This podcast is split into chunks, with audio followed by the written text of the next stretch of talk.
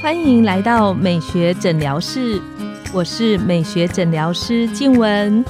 让我陪你走进健康新生活，打造你的好感人生。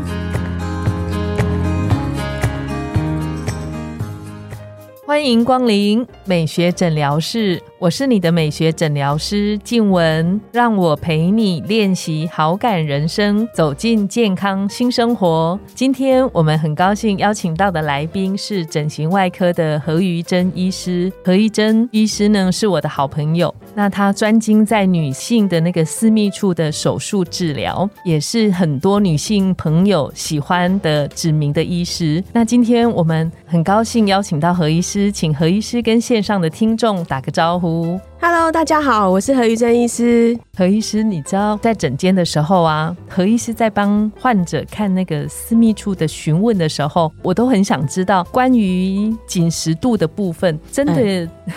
是，真的有所谓比较紧实跟比较松弛，怎么去做评估呢？这个部分啊，现在的女性啊，真的是越来越在乎这一块。嗯，然后因为性的这个品质啊，哦，就我的客户来说，或是我的朋友们来说呢，现在也越来越重视，年轻客群也越来越重视这一块。所以对于紧实这个东西呢，如果说没有特别来做内诊的话呢，大部分客人他们会抱怨，或者是说会在乎，就是说另外一半。会有说，好像有一些空气感，好像没有包覆感那么像以前那么好。然后通常的抱怨就是说，哎，可能空气感在性行为的时候会有空气感，或者去洗澡泡澡的时候会有一种水灌进去的感觉。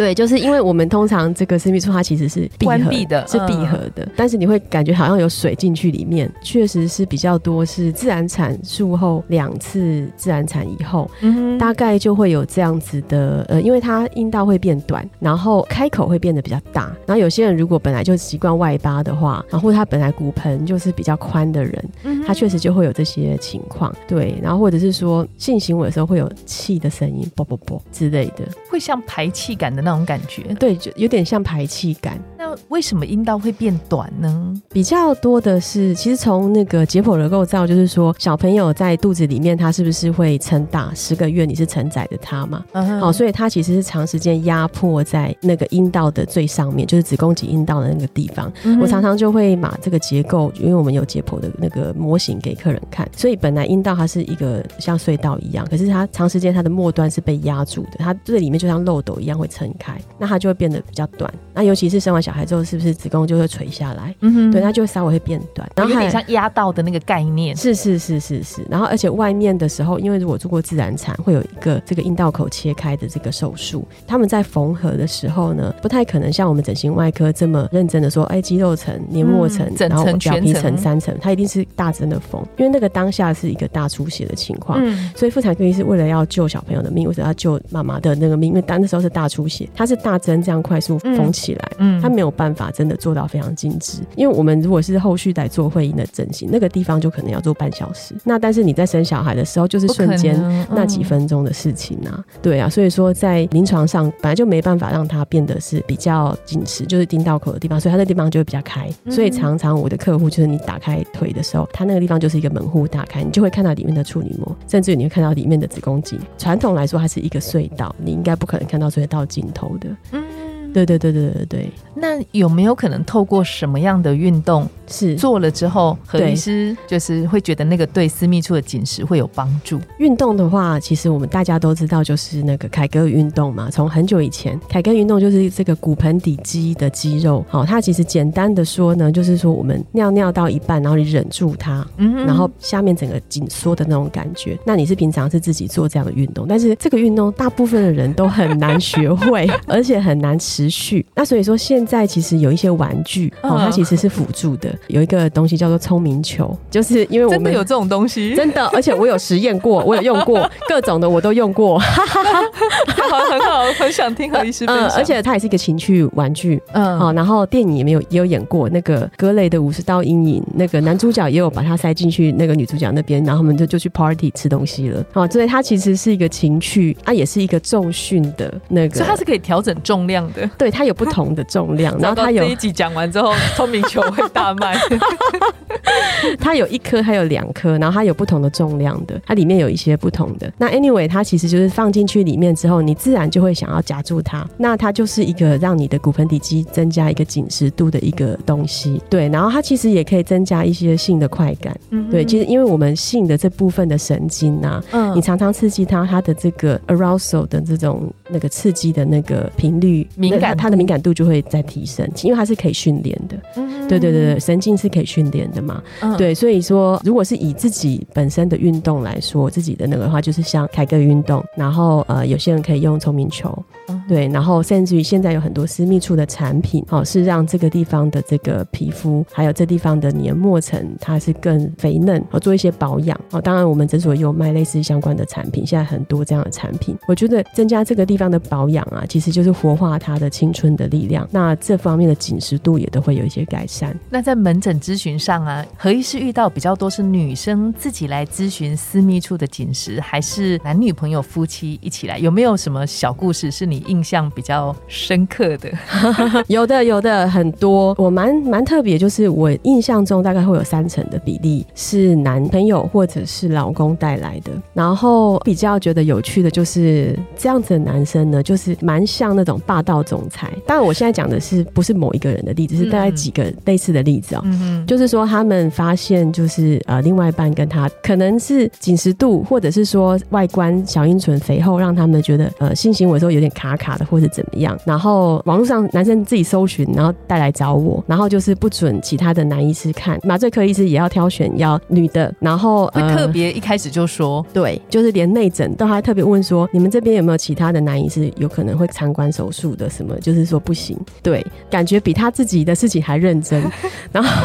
咨询然后，他们做了很多功课，然后还有就是手术完之后是早晚要换药嘛，是男生帮他们换药的。你想哦，女生这样脚开开，然后在那边，然后清那个伤口的那个污垢啊或者什么，然后是男生每天早晚跟他换药的，就是有一种好像霸道总裁，可是他是你是我的跑车还是什么的，就我每我很宝贵这样，然后多半这样的女生就会很像宠物的样子，就是那种可爱动物区的宠物这样，就是哦我男朋友帮我换，我就说哦你换的很好，有时候有时候回来会诊。我就哇，你这伤口换的太好了，哇，很干净。你怎么？因为有时候你要自己换那个地方没有那么好换，嗯嗯哦。然后就是我就觉得哇，好像是有人专门帮你换这样。然后他说啊，是我男朋友帮我换，我也不知道怎么换呢。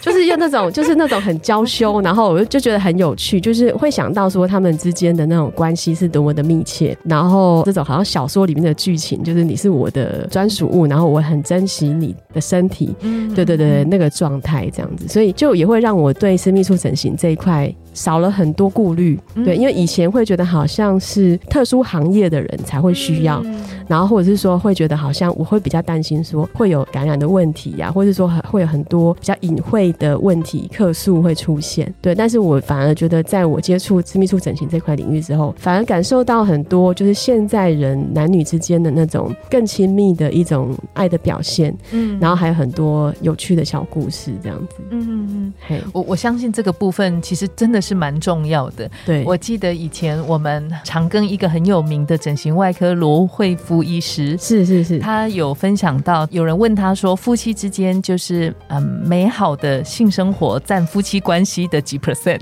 几 percent？哎，我好像记得你有跟我讲过，罗惠夫医师说一百 percent，一百，其他都不重要了，真的，百分之百。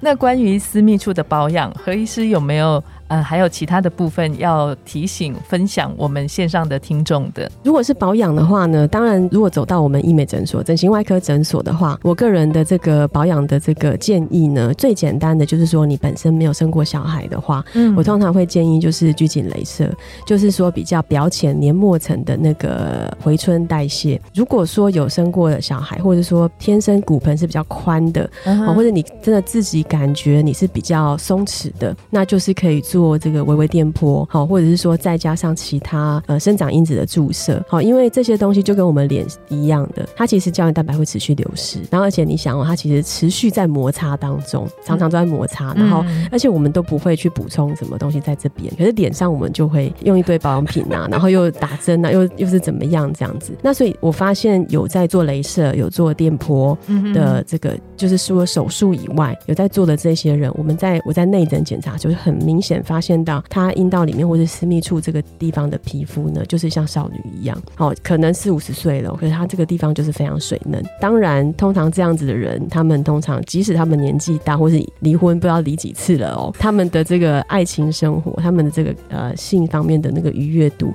你就会感觉到他在这一块讲到这一块的时候，他就还是像是一个恋恋爱中的少女这样子。嗯，对，所以说我觉得呃有在保养的话，你的人生就会感觉是你在控制你的年纪。你的这个心智年纪的，嗯，那种感受，身体年龄比较年轻，对对对对对，然后就是你的 life quality，你的生活品质是维持在哪一个生活段？就是你是二十到三十岁这个生活段，你有你可以是五十岁，可是你的这个生活的感受度可能是二三十岁那时候你的一切的资源最有的时候，嗯，青春资源最有的时候，所以我常常从我这个客户上学到很多，也也都激励到我这样子。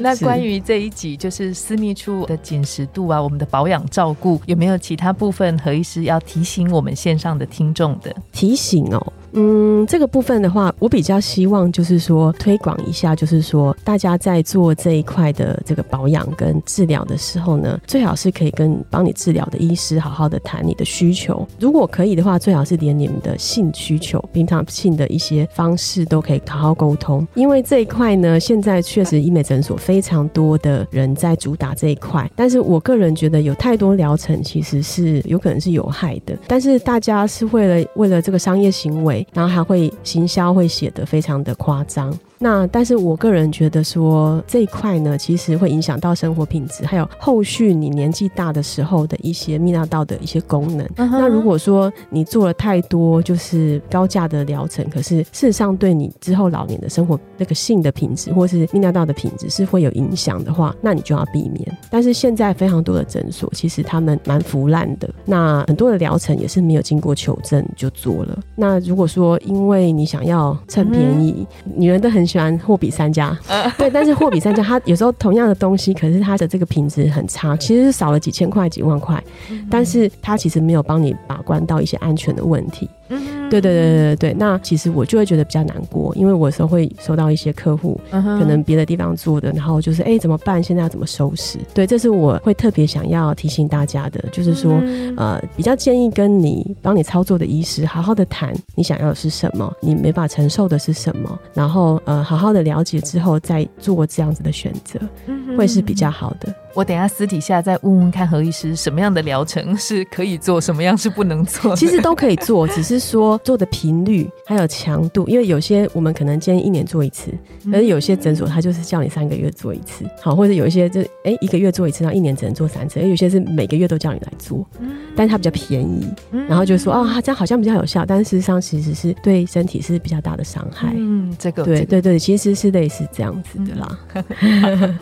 那我们今天很谢谢何医师这么精彩的分享。我们的节目呢到了尾声，拥有好感人生就从今天开始，每周一、三、五晚上十点，带你从日常的好感练习，共创健康美学新生活。美学诊疗室欢迎再度光临，我们下次见，拜拜，拜拜。